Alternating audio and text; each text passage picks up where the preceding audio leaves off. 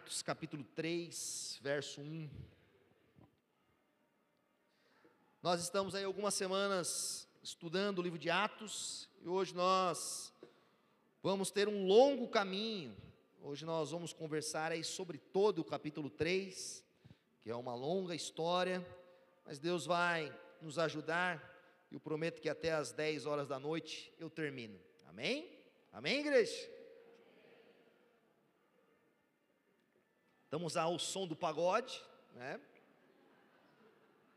Então, né, que Deus nos guarde e nos ilumine essa noite. Pode aumentar mais o som, pode botar uma música de fundo aqui também, menos pagode, beleza? É, bota um, alguma coisa aí. Daqui a pouco Deus manda algum raio, alguma coisa lá.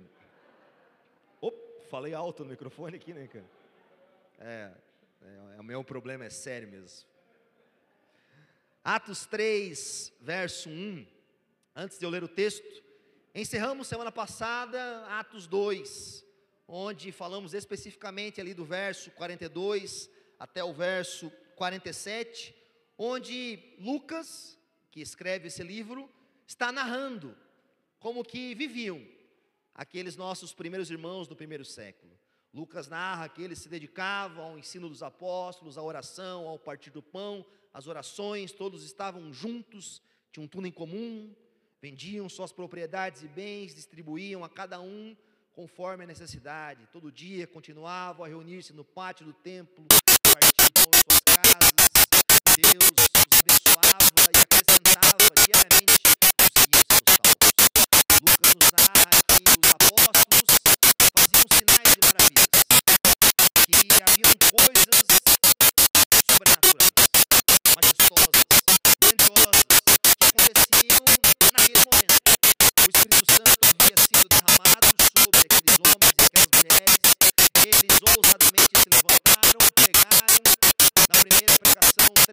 pessoas se converteram.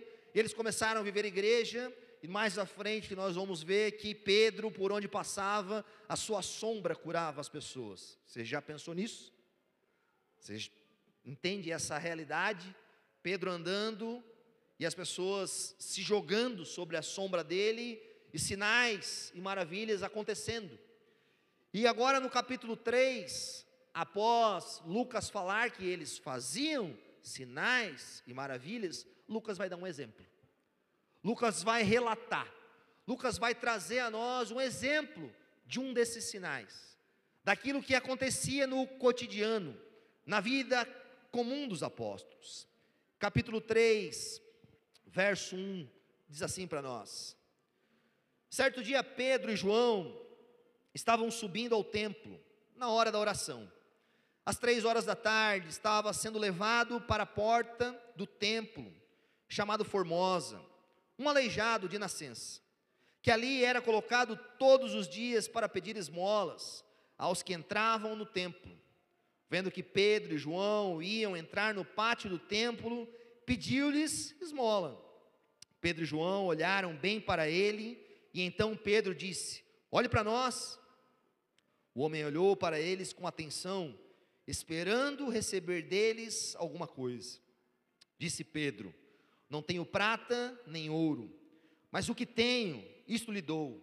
Em nome de Jesus Cristo, o Nazareno, ande Segurando-o pela mão direita, ajudou a levantar-se. E imediatamente os pés e os tornozelos do homem ficaram firmes. E de um salto pôs-se em pé e começou a andar.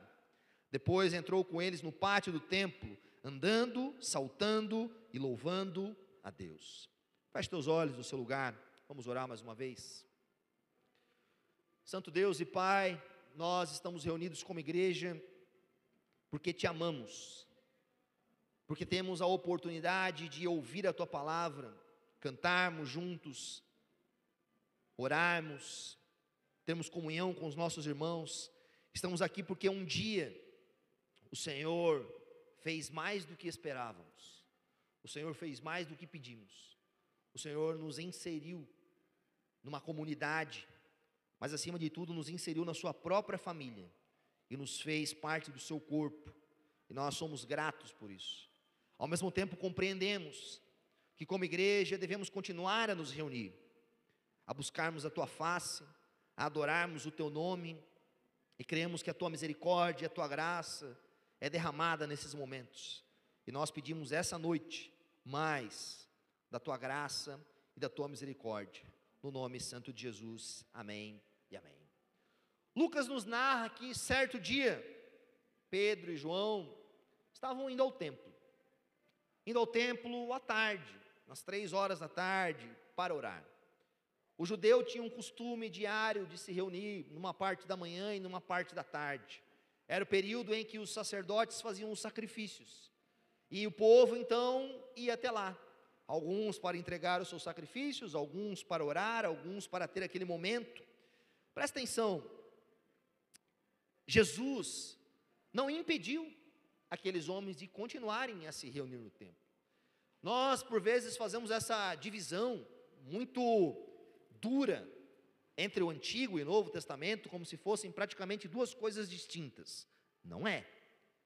Claramente há sim uma bênção, um favor, uma aliança divina estabelecida por meio da morte de Cristo, mas a morte de Cristo, a aliança de Cristo era uma promessa, era a continuidade daquilo que Deus estava fazendo.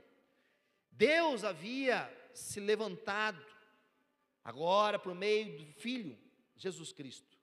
E esse povo então continuava a viver a vida.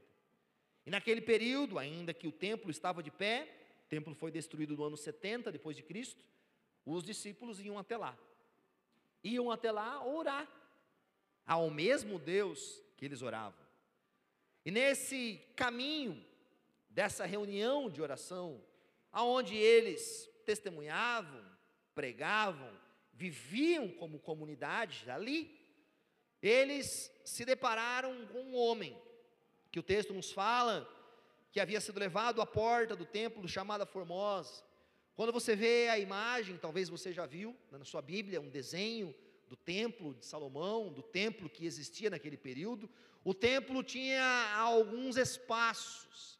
Tinha o pátio dos gentios, o pátio das mulheres, tinha onde era feito ali então os sacrifícios e aí lá mais para dentro o Santo dos Santos, o Santíssimo Lugar. Alguns homens poderiam entrar em alguns pátios, outros não. Por exemplo, os gentios não poderiam entrar naquele pátio após a porta formosa. Assim como as pessoas com alguma deficiência, alguma debilidade. Os judeus olhavam para aquelas deficiências como, em certo sentido, aquelas pessoas tinham sido amaldiçoadas, eram impuras. E aqueles homens eram colocados ali, próximo à entrada. Até porque, convenhamos, uma pessoa que vive é, de esmolas, até aliás, para nível de curiosidade, os judeus não permitiam que pessoas sadias pedissem esmolas. Eles eram auxiliados de uma forma, mas eles não poderiam ficar nas ruas em alguns ambientes. É interessante que quando você lê, por exemplo, a história de Genebra na Reforma Protestante, teve uma lei estabelecida muito em cima disso. Só pediam esmolas pessoas que tinham alguma incapacidade, que não tinham a oportunidade de fazer algo. E aqueles, aquele homem foi colocado ali. E os discípulos então passam sobre ele, e ele estava ali pedindo esmolas, como costura, costumariamente fazia. Eles então se deparam com Pedro e João. Ele se depara com Pedro e João, chama a atenção deles, pede a eles. E o texto nos fala que Pedro e João param frente a ele e pedem a atenção dele. Chamam ele e falam: olhe para nós, olhe para nós. E aquele homem olhou para eles com atenção, esperando receber alguma coisa. Esperando receber alguma coisa. Muitos de nós, muitas pessoas, procuram e buscam receber alguma coisa. É interessante porque eu estava lendo a semana algumas histórias de como algumas pessoas chegaram na igreja. Né, e não são histórias aqui nossas, até porque eu poderia contar algumas delas. Mas muitas pessoas chegam à igreja esperando receber algo. por algum motivo, foram convidadas por alguém, seu pai ou a sua mãe trouxe, às vezes obrigado, às vezes por livre e não espontânea, né, vontade, empurrando-os. Muitos de nós talvez chegaram na igreja dessa forma. Alguns, né, olham para a igreja como um lugar, poxa, talvez tenha pessoas solteiras lá. Eu vou lá ver se eu arrumo um, um bom partido, porque não estou conseguindo lugar nenhum. Algumas pessoas vêm para a igreja porque, enfim, de alguma forma acharam algo legal, algo interessante, algo prazeroso, porque em certa medida a igreja proporciona algumas dessas coisas, na comunhão dos irmãos, no cantar, no partir o pão, né? Eu, por exemplo, final do ano a gente faz a virada aqui. Né? Eu lembro que no último ano, na virada, a gente teve aqui, eu posso estar errado, depois vocês me corrigem, mas foi quase 250 pessoas. Tinha gente sentada lá fora, no alambrado, nos armários, aqui nos cantos. Aquele dia tinha comida grátis no final.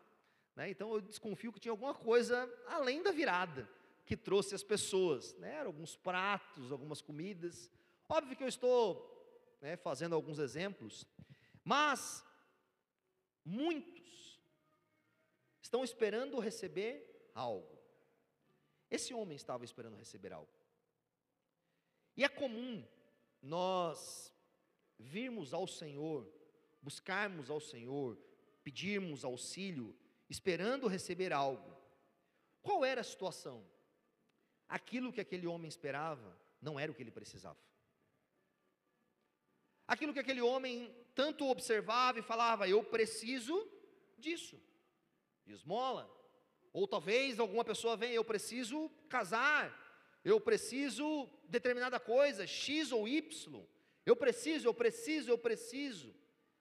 Muitas vezes nós determinamos ou pré-determinamos o que nós precisamos. E obviamente que nós temos falta, nós temos necessidade. E não é ruim nós virmos diante do Senhor e pedirmos algo, e buscarmos algo, e orarmos, e clamarmos, e chorarmos diante do Senhor, para que Deus possa atender as nossas necessidades. Mas o que esse homem esperava não era o que ele precisava. O que esse homem queria, aquilo que esse homem buscou, não era verdadeiramente aquilo que Deus tinha para ele. Quantas vezes você, talvez, já chorou, já clamou, já gritou, já resmungou, já murmurou, já andou milhas e milhas, atrás de alguma coisa, como se aquilo fosse praticamente resolver a sua vida. E de repente você conquista aquilo. De repente você tem aquilo. E aquilo não resolveu. E aquilo não saciou. E aquilo foi mais uma coisa da sua lista que você riscou. E aquela necessidade verdadeira, aquele vazio não foi preenchido, apenas substituído por outra necessidade, por outro vazio. Você conquista, troca um carro, troca uma casa, quando eu casar, quando eu ter filho, quando, quando, quando, e esse quando nunca chega. E o vazio continua, e o sentimento de que eu preciso de algo, eu preciso receber alguma coisa, continua. Os discípulos chama a atenção daquele homem. Obviamente que nós é apenas uma especulação do motivo. O texto não nos fala. Mas Pedro fala: "Cara, olha para mim. Olha para nós. Sabe, a gente não tem prata nem ouro. Talvez a gente não tenha nenhuma moeda para te dar aqui. Mas a gente tem algo maior, que não é nosso, que não foi nós que conquistamos, que não é mérito nosso, que não é poder nosso. Nós temos, nós conhecemos alguém, nós fomos alcançados por alguém, assim como você estava buscando receber algo e ter um propósito, nós também estávamos. Olha para nós. Nós temos aquilo que você precisa. Jesus Cristo, o Filho do Deus vivo. E em nome de Jesus Cristo, eles anunciam. Em nome de Jesus Cristo, eles anunciam a cura sobre aquele homem. Mas o fato não era a cura em si. E aquele homem então foi curado. E algo interessante, vale a pena nós fazer um parênteses sobre aqui. Os milagres bíblicos acontecem instantaneamente. Milagres realizados na Escritura acontecem na hora, no momento, no fato. Eu falo isso para a gente cuidar um pouquinho com o charlatanismo, né? Não, se foi curado, o cara continua mal e continua indo no médico, continua fazendo tratamento. A cura milagrosa que o Senhor realiza, não que ele não possa intervir por meio de um médico, algo assim, mas a gente vê biblicamente que a forma como me acontecia era, e imediatamente os pés e os tornozelos do homem ficaram firmes. E naquele momento ele dá um salto. Ele dá um salto, começa a andar, e ele entra no pátio do templo, andando, saltando, louvando a Deus. O milagre não é o fim. As nossas necessidades não são um fim. As nossas necessidades são um meio. Não reclame tanto das suas necessidades, porque as suas necessidades, por vezes, são um meio que Deus faz você se aproximar dele. Se nós tivéssemos todas as coisas, tivéssemos todo o recurso, tivéssemos toda a saúde, tivéssemos vida em nós mesmos, toda a sabedoria, você buscaria o Senhor? Certamente seríamos orgulhosos e acharíamos que éramos como Deus. A nossa falta é boa, a nossa necessidade é boa, pastor. Que história é essa? Como assim? Nós somos criação. Eu tenho falado disso ao longo do ano várias vezes. Na verdade, isso é o que tem falado comigo durante o ano todo. A criação não é saciado com a criação.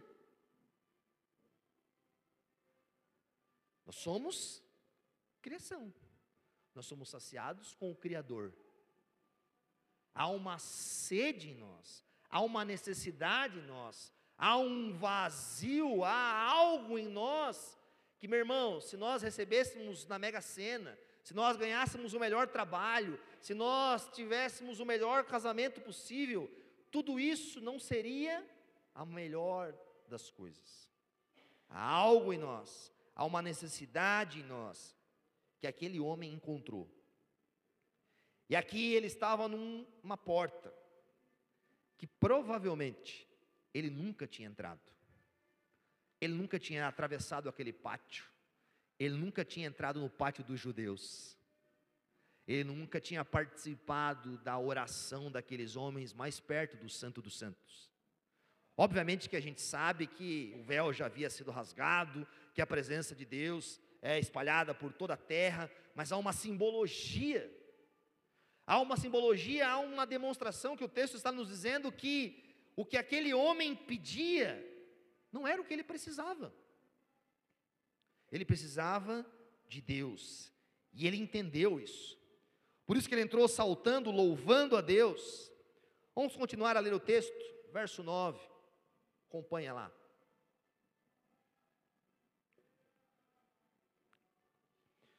Quando todo o povo o viu andando e louvando a Deus, reconheceu que era ele mesmo o homem que costumava mendigar sentado à porta do templo, chamada Formosa. Todos ficaram perplexos e muito admirados com o que lhe tinha acontecido. Apegando-se o mendigo a Pedro e João, todo o povo ficou maravilhado e correu até eles, ao lugar chamado Pórtico de Salomão. Vendo isso, Pedro lhes disse: Israelitas, por que isso os surpreende? Porque vocês estão olhando para nós como se, nós, como se tivéssemos feito este homem andar por nosso próprio poder? O Deus de Abraão, de Isaac e de Jacó, o Deus dos nossos antepassados, glorificou o seu servo Jesus, a quem vocês entregaram para ser morto, e negaram perante Pilatos. Embora ele tivesse decidido soltá-lo, vocês negaram publicamente o santo e justo e pediram que lhes fosse libertado um assassino. Vocês mataram o autor da vida. Mas Deus o ressuscitou dos mortos, e nós somos testemunhas disso.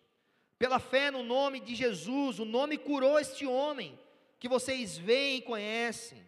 A fé que vem por meio dele deu esta saúde perfeita, como todos podem ver. Até aí, depois a gente continua a partir do verso 17. Os homens estavam dentro. Os homens estavam dentro do pátio. Os homens estavam ali na presença simbólica de um lugar mais próximo de Deus. Aqueles religiosos estavam lá semanalmente, diariamente, vivendo. E de repente entra uma pessoa saltando, pulando, louvando a Deus, que eles viam sempre fora. Que era alguém que não estava no lugar santo. Primeiro traz um, um problema na cabeça dos judeus. Por quê? Por quê? Porque a expectativa deles era que o milagre acontecesse de dentro para fora. Que do lugar santo, que lá de dentro da onde agora, e isso é uma, uma constância, uma constatação, os judeus haviam em certa medida transformado aquele ambiente quase num ídolo. Você vai ver, por exemplo, no Antigo Testamento, que eles pegam a arca da aliança quase como um ídolo, levando para a batalha, achando que só por causa da presença da arca aí aconteceu alguma coisa. Havia um equívoco religioso neles, que diminuíam quem Deus era, que diminuíam o poder de Deus, que não criam. Aliás, Jesus foi morto, foi sacrificado, porque não estava dentro do que? Do modelo deles, da forma deles. Não estava dentro daquilo que eles haviam criado, daquela religião que eles haviam estipulado para eles. E de repente eles olham uma pessoa ali e ficam perplexos e muito admirados. Como que aquilo tinha acontecido? Como que isso se sucedeu? E eles olham então para Pedro e João e acham que Pedro e João eram uma espécie de um santo milagreiro. E Pedro, muito bem estabelecido na sua fé, fala: meus irmãos, não é comigo, não fui eu, não é o meu poder, não é na minha eloquência, não sou eu. E Pedro fala algo para eles muito especial, que às vezes a gente lê de forma muito sucinta. No verso 13, Pedro diz: O Deus de Abraão, de Isaac, de Jacó, o Deus dos nossos antepassados, glorificou a Jesus Cristo. E esse homem que vocês veem aqui, foi curado no nome de Jesus. Pedro está falando para eles. Você lembra qual que foi a última vez, ou a primeira vez, que é citado isso? O Deus de Abraão, de Isaac e de Jacó? Você lembra biblicamente? Lá em Êxodo, capítulo 3, quando Moisés, após viver 80 anos, 40 anos no palácio, 40 anos pastoreando o rebanho do seu sogro Jetro, ele vê uma sarça ardente, pegando fogo, e ele fica admirado, ele vai até ali e da sarça sai uma voz: Não se aproxime, o lugar que você está pisando a terra santa, tire as suas sandálias. Eu fico imaginando Moisés. E aí Moisés chega até ali, diante da sarça, e aí o Deus se apresenta, diz: Eu sou o Deus de Abraão, o Deus de Isaac, o Deus de Jacó. E naquele momento Deus está se revelando a Moisés para a libertação do povo, para que Moisés vá e anuncie, e o povo seja liberto. Pedro está usando a mesma linguagem, está deixando para eles claro, meus irmãos, aquilo que está acontecendo aqui com vocês é a libertação, é aquilo que Deus prometia, Deus está cumprindo as suas promessas. Esse homem foi liberto, está diante de vocês, pulando, saltando, glorificando o nome de Jesus, porque aquilo que vocês tanto esperam está acontecendo. O Deus de Abraão, o Deus de Isaac, o Deus de Jacó está cumprindo as promessas diante de vocês, e por causa do nome dele, esse homem está aqui diante de vocês. Por causa das promessas, por causa da fidelidade, por causa de amor de Deus. Mas Pedro não perde a oportunidade de pregar aqueles homens, de falar a eles a verdade, dizendo para eles que esse homem que foi curado, em nome de Jesus, vocês entregaram para ser morto, vocês negaram ele, vocês estavam diante dele, vocês tiveram a oportunidade de reconhecê-lo diante dele, de reconhecer a sua santidade, a sua pureza, mas vocês negaram diante de Pilatos, embora Pilatos tinha decidido soltá-lo. Vocês mataram o autor da vida. Nossa. Vocês mataram aqueles que poderia, aquele que poderia dar vida a vocês. Vocês negaram, vocês rejeitaram, vocês se voltaram contra. Presta atenção nisso. Isso acontece conosco hoje. Não, pastor, como assim? Quando nós escolhemos o pecado, quando nós decidimos viver uma vida para nós mesmos, quando nós nos voltamos contra Jesus e nós negamos o autor da vida, nós fazemos o quê? Nós adoramos o autor da morte. Nós desejamos aquele que vai na contramão do autor da vida. Aqueles homens, por causa da sua malignidade, por causa da sua iniquidade, eles estavam diante de Jesus, mas o mataram. E Pedro fala: Mas Deus o ressuscitou dos mortos, e nós somos testemunhas disso. E pela fé, esse homem está aqui. Verso 17. Agora, irmãos, eu sei que vocês agiram por ignorância, bem como os seus líderes. Mas foi assim que Deus cumpriu o que tinha predito por todos os profetas, dizendo que o seu Cristo haveria de sofrer. Arrependam-se, pois, e voltem-se para Deus, para que os seus pecados sejam cancelados, para que venham tempos de descanso da parte do Senhor, e Ele mande o Cristo, o qual lhes foi designado, Jesus. É necessário que Ele permaneça no céu, até que chegue o tempo em que Deus restaurará todas as coisas, como falou há muito tempo por meio dos seus, dos seus santos profetas. Pois disse Moisés: O Senhor Deus lhe levantará dentre seus irmãos um profeta, como eu, ouçam-no, e tudo o que lhes disser. Quem não ouvir este profeta será eliminado do meio de seu povo. Pedro de forma mais amorosa, chama-os de irmãos. Fala para ele agora, irmãos. Irmãos, meus irmãos israelitas, meus irmãos do povo da aliança, meus irmãos que foram sustentados no deserto, que foram libertados do Egito, que Deus levantou profetas, que Deus levantou juízes, que Deus levantou homens e homens ao longo de toda a história, guardando vocês. Eu sei que vocês agiram por ignorância, porque a vida no pecado, distante do Senhor, é o resultado de alguém que está morto, de alguém que está cego.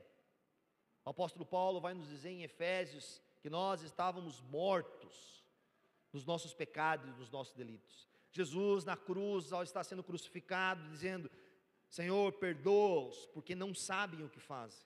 Estevão, ao ser apedrejado, utiliza da mesma circunstância. Pedro está olhando para eles e dizendo: vocês não enxergavam, vocês não entendiam, vocês eram ignorantes. Todos nós um dia fomos ignorantes a Jesus, mas um dia Deus abriu os nossos olhos, e como o texto nos diz, o texto fala que Deus cumpriu o que tinha predito por todos os profetas.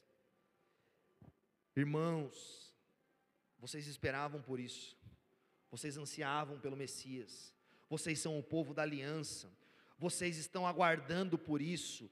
Agora Deus revelou essas verdades a vocês, e esse Jesus que vocês crucificaram, ele foi levantado como o Senhor. E, e Pedro usa uma frase que se remete muito ao Antigo Testamento, no verso 20, que diz: Para que venham tempos de descanso da parte do Senhor. Os judeus esperavam um tempo de descanso. Os judeus esperavam um tempo de benevolência. Os judeus esperavam o tempo que Deus cumpriria as suas promessas e traria um verdadeiro descanso sobre eles. Mas eles não perceberam que esse descanso não estava ligado a um reino humano, a uma força, a um poder externo, mas que esse descanso era a ressurreição e a ascensão de Jesus, e agora o envio do Espírito Santo, para que a nossa alma, para que o nosso espírito descansasse das fadigas da morte, fôssemos perdoados, e como o autor de Hebreus nos fala, entrássemos verdadeiramente no descanso.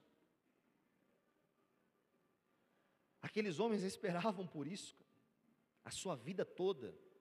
Para nós, às vezes, isso é muito distante que nós não compreendemos um pouco a cultura dos judeus, porque nós lemos pouco o Antigo Testamento, porque nós nos perdemos no Deus fiel, que está prometendo durante todos os séculos, que está levantando profetas, que está levantando sacerdotes, que está anunciando, anunciando, anunciando que em breve o descanso viria. Pedro está dizendo para eles: aconteceu, chegou a hora. Esse é o descanso prometido pelo Deus de Abraão, Isaac e Jacó a todos vocês. Chegou. Mas para isso, arrependam-se. Arrependam-se e voltem-se para Deus. Arrependam-se e voltem-se para Deus. Voltem-se para Deus.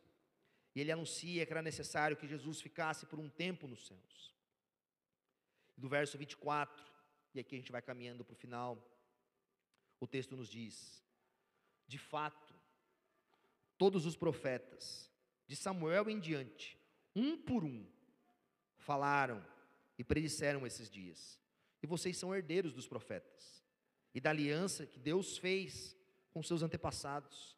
E ele disse a Abraão: por meio de sua descendência, todos os povos da terra serão abençoados tendo Deus ressuscitado o seu servo, enviou primeiramente a vocês para abençoá-los, convertendo cada um de vocês das suas maldades. Muitas vezes nós não reconhecemos e não honramos e não reverenciamos a Jesus da forma correta, da forma como deve ser, porque a gente tem uma má percepção da queda. Porque a gente, às vezes, olha para nós, olha para a nossa vida e pensa: ah, mas eu não sou tão mal assim. Mas eu, se eu fosse fazer um cálculo, eu não sou tão ruim contra um assassino, contra um homem maldoso, contra uma mulher que pratica atos ilícitos. E a gente começa a olhar para a nossa vida e achar que nós precisamos ou não de Jesus com base no nosso mérito, com base no momento em que estamos na nossa vida, com base na circunstância, com base no que aquele homem precisava esperar algumas coisas distintas. Esperar um casamento, esperar um novo emprego, esperar que o meu filho tenha saúde, esperar que a minha casa acolha isso. Quando nós esperamos de forma errada Jesus, quando nós temos uma percepção clara de quem Jesus é, nós podemos não nos admirar, ou não nos debruçar em reverência a quem Ele merece sim. A Bíblia nos fala que Deus criou céus e terra, que Deus criou a humanidade, a sua imagem, a sua semelhança. Que Deus criou homem e mulher, assim os fez. Que Deus os colocou no jardim, os abençoou, lhes deu aquilo que nós chamamos de mandato cultural: sejam férteis, multipliquem-se, dominem e enchem a terra. Deus inseriu na humanidade parte de si, dos seus atributos, como amor, por exemplo, como justiça, como atributos que são plenos em Deus, mas, hoje pela queda, manchados em nós.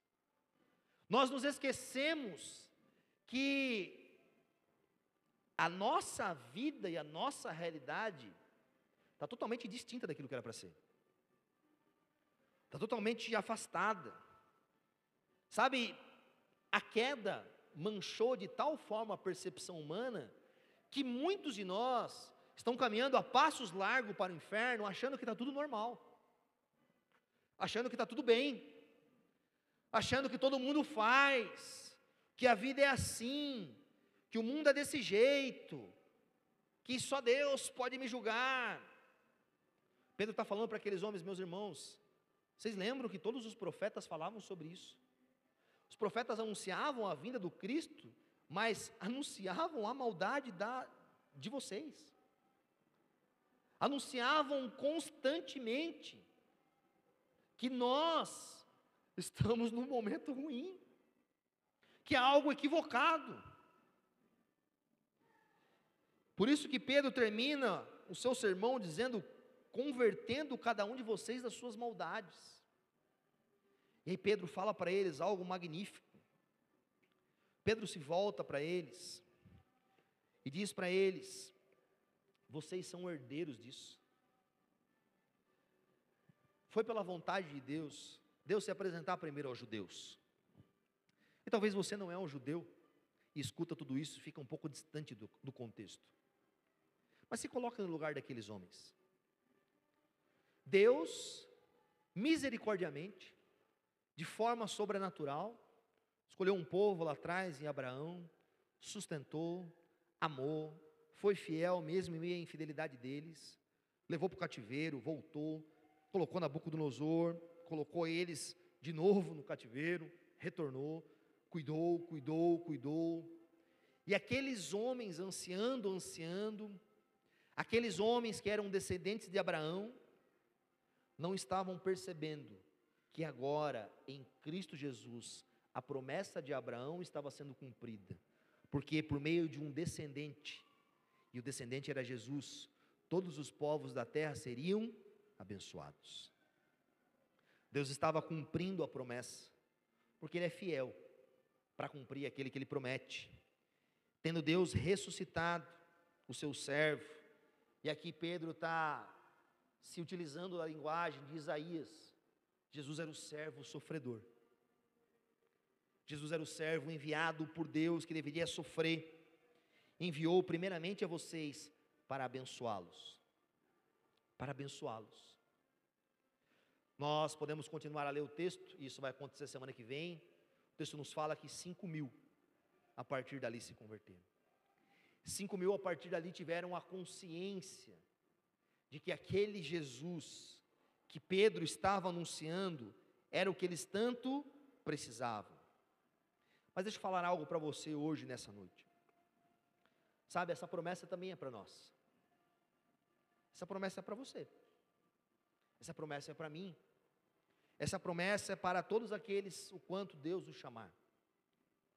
Deus levantou seu filho Jesus e o entregou como um sacrifício para abençoar todos os povos, inclusive o nosso. Mas Jesus não é um mero fazedor de milagre, não é alguém para resolver alguns problemas da nossa vida, não é um bom mestre, ele é Deus. Ele é Deus. Ele é Senhor. Ele é Rei. Ele é o justo. Ele é o santo. Ele é o Alfa, o Ômega, o princípio e o fim. Ele é a imagem do Deus invisível. Ele é o que o apóstolo João fala na sua carta, aquele que estava com Deus desde o princípio. Ele é o que o Colossenses nos fala, o príncipe da paz. Ele é o Deus das nações. Ele é o Cordeiro. Ele é o Santo. Ele é o Rei do universo. Ele não é menos que isso. não há compreensão verdadeira de cristianismo se Jesus for alguém que só resolver algumas coisas que estamos esperando, que só resolve algumas coisas que estamos esperando. Jesus não veio para resolver os teus problemas. Jesus veio para te dar vida. Jesus é o autor da vida. Jesus não veio meramente para cumprir um ritual judaico. Jesus veio para dar um novo início. Jesus veio para restaurar todas as nações. Jesus veio para cumprir as promessas de Deus, de que Deus um dia levantaria um descendente que se assentaria no trono para sempre, e por meio desse descendente, todos os povos da terra seriam abençoados. Portanto, convertam-se das suas maldades ao Senhor. Esse é o chamado de Deus por meio das palavras do apóstolo Pedro, aquele povo. Eu termino com um chamado a você. Com um chamado a você. Sabe, talvez você, como aquele homem, não entrou nesse descanso, não conhece esse descanso. Você, como aquele homem, busca todos os dias matar um pouco da sua sede, resolver o problema do dia resolveu o problema diário, resolveu o problema da hora, resolveu o problema das circunstâncias, a ansiedade, as lutas, as coisas tomam o seu coração. Mas abra lá em Hebreus.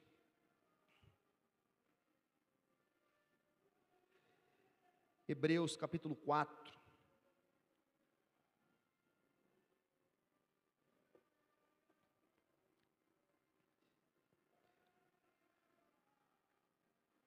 Verso 9.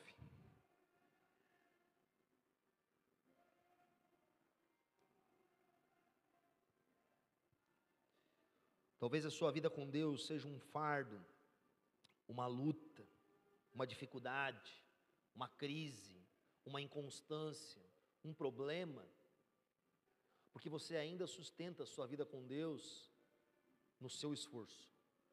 Hebreus capítulo 4, verso 9 nos diz: Assim, ainda resta um descanso sabático para o povo de Deus. Pois todo aquele que entra no descanso de Deus também descansa das suas obras, como Deus descansou das suas. Portanto, esforcemo-nos por entrar nesse descanso, para que ninguém venha a cair, seguindo aquele exemplo de desobediência. A vida com Deus não é no seu esforço, a salvação não é na sua sabedoria, no seu poder, no seu bom mérito. Na verdade, essas coisas não vão trazer descanso a você. Essas coisas vão ser a religião que vai te matar. Vai ser o peso, vai ser a dor, vai ser essa inconstância que talvez você vive. Hoje você está aqui, amanhã você está em outro lugar, hoje você vive um pouco Deus, amanhã você abandona, você vai para outro lugar, de repente você sente um pouco de sede, vai tomar um pouco de água, aí você vê uma porta aberta, entra lá, vai ouvir uma palavra, aí você bota uma música, você escuta uma pregação no YouTube, aí você tira ela, aí você cai, aí você levanta, e aí você vai, e você nunca encontra descanso. Nunca encontra descanso. Nunca encontra descanso. Porque você está indo até Jesus querendo receber algo do que você quer. Jesus quer te dar algo que talvez você nem saiba que você precisa. Jesus quer dar a você o descanso genuíno, o descanso sabático que entrar no descanso do Senhor eternamente. Sabe, esse descanso do Senhor, ele é um anúncio. Ele não é tudo. Ele é uma parte. É como se nós estivéssemos num destino, agora, talvez para uma festa, festa muito legal, convidados que nós amamos, pessoas bacanas, a gente sabe que lá vai ter uma boa comida, vai ter uma boa bebida. Já foi nos anunciado esse lugar, nós temos consciência desse lugar. Mas a viagem é longa. E durante essa viagem, nós ficamos um pouco cansados, irritados, trânsito ao nosso redor, as coisas complicam. Mas o descanso do Senhor são doses durante essa vida. dizendo: Olha, eu vou cuidar de você. Vai ser difícil por aqui um pouco, mas só de você me conhecer, ainda nessa vida, só de você ter um pouco de experiência comigo, já é muito maior. Eu vou te conduzir até lá. Você vai se encontrar comigo lá. Mas por enquanto você pode descansar dos seus fardos. Você pode descansar do seu trabalho. Você não tem poder para isso, filhão. Por mais que você tente, em Jesus Cristo há um descanso. Aqueles homens precisavam daquele descanso. Você precisa desse descanso. Esse descanso é encontrado aos pés da cruz, aonde Jesus se volta para toda a humanidade e dizendo: Está consumado, seus pecados foram perdoados, eu morri no seu lugar.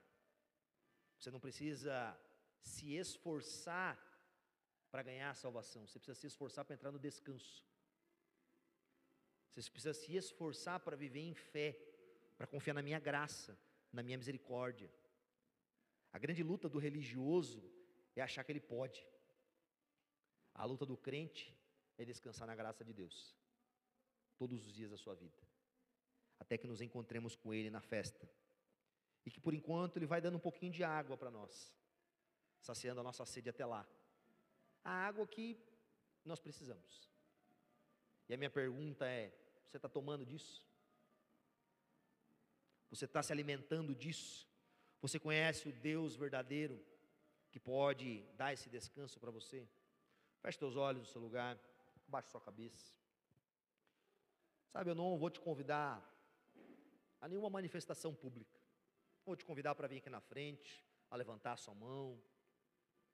Porque só você sabe se você está nesse descanso ou não. Só você sabe se sua vida com Deus é, é nesse lugar. De olhos fechados e cabeça baixa, confesse ao Senhor as suas lutas, as suas dificuldades. Peça ao Senhor que Ele faça algo na sua vida, que Ele revele a você o próprio Filho, que você encontre esse lugar de descanso. Talvez você tenha corrido atrás de tantas coisas. Talvez você olhe para Jesus como aquele homem, todo dia tentando receber alguma coisa para achar que aquilo vai dar jeito na sua vida. Meu irmão, o que você precisa receber Jesus já deixou disponível para você. Você precisa receber Ele mesmo. Olhar para a morte, para o sacrifício dele e compreender que Ele é a sua real necessidade. De olhos fechados e cabeça baixa, ore ao Senhor. Santo Deus e Pai, nos revela o Filho, nos revela o Teu precioso Filho, o Teu grande Filho nos revela a nossa deficiência, a nossa debilidade. Ó Pai, se há pessoas aqui que há anos têm lutado com suas próprias forças, têm tentado comprar a obra do Senhor, querendo se achar me merecedores, Senhor. Leva-os aos pés da cruz essa noite eles possam ver o teu filho crucificado, sangrando em favor deles, e levá-los ao genuíno arrependimento, converter o coração deles das maldades deles, e levarem eles a reconhecer o teu filho como Messias, Salvador e o Rei da vida deles. Jesus reina em nós, para a tua honra e para a tua glória, que nós, nós oramos. Amém e amém. Você já segue a Onda Dura Belo Horizonte nas redes sociais? Segue a gente lá no Instagram, é arroba Onda Dura Belo Horizonte. Já ativa o sininho aqui para ser avisado sempre que um conteúdo novo for publicado e compartilhe com um amigo.